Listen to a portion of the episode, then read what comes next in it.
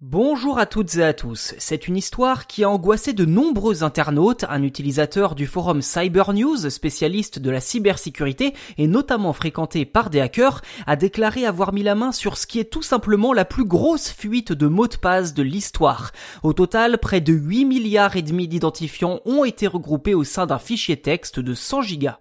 Avant toute chose, il est important de préciser que l'auteur du message n'est pas un hacker qui se serait attaqué à 8 milliards de comptes. Il a tout simplement compilé la majorité des fuites connues à ce jour dans un fichier unique intitulé RockU 2021 en référence à la faille de 2009 du même nom. On retrouve donc des mots de passe entre 6 et 20 caractères sans aucun espace ou caractères spéciaux. De par sa taille, cette brèche est d'une ampleur inédite voire même supérieure à la Compilation of Many Breaches, Combe qui a révélé publiquement 3,2 milliards de mots de passe plus tôt dans l'année.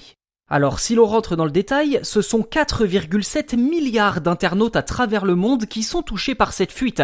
Le nombre de mots de passe est deux fois plus important que ce chiffre, et eh bien c'est tout simplement parce que parmi les victimes, nombre d'entre elles possèdent plusieurs comptes avec plusieurs mots de passe différents. Ceci dit, en excluant les enfants et les personnes âgées qui n'utilisent pas forcément Internet, on peut considérer que c'est potentiellement l'intégralité des utilisateurs qui sont concernés dans le monde, vous et moi donc. Ceci dit, la bonne nouvelle, c'est que ces mots de passe ne sont pas liés aux identifiants. Les comptes qui les utilisent ne sont donc pas compromis dans l'immédiat. Aussi, je ne peux que vous conseiller de vérifier si vos mots de passe font partie de cette fuite en les testant sur l'outil dédié de Cyber News ainsi que sur la base de données Have Been. Si oui, alors les deux sites vous le diront de suite et vous prodigueront quelques conseils pour créer un mot de passe plus fort et moins facilement piratable. Et pour ceux qui seraient tentés d'utiliser le même mot de passe sur plusieurs comptes, veillez quand même à ce qu'il soit long et complexe. Pour ce faire, il y a plusieurs techniques. Vous pouvez par exemple imaginer une forme sur votre clavier que vous retiendrez facilement ou opter pour une phrase avec majuscules, chiffres et caractères spéciaux comme des points d'interrogation ou le signe dollar.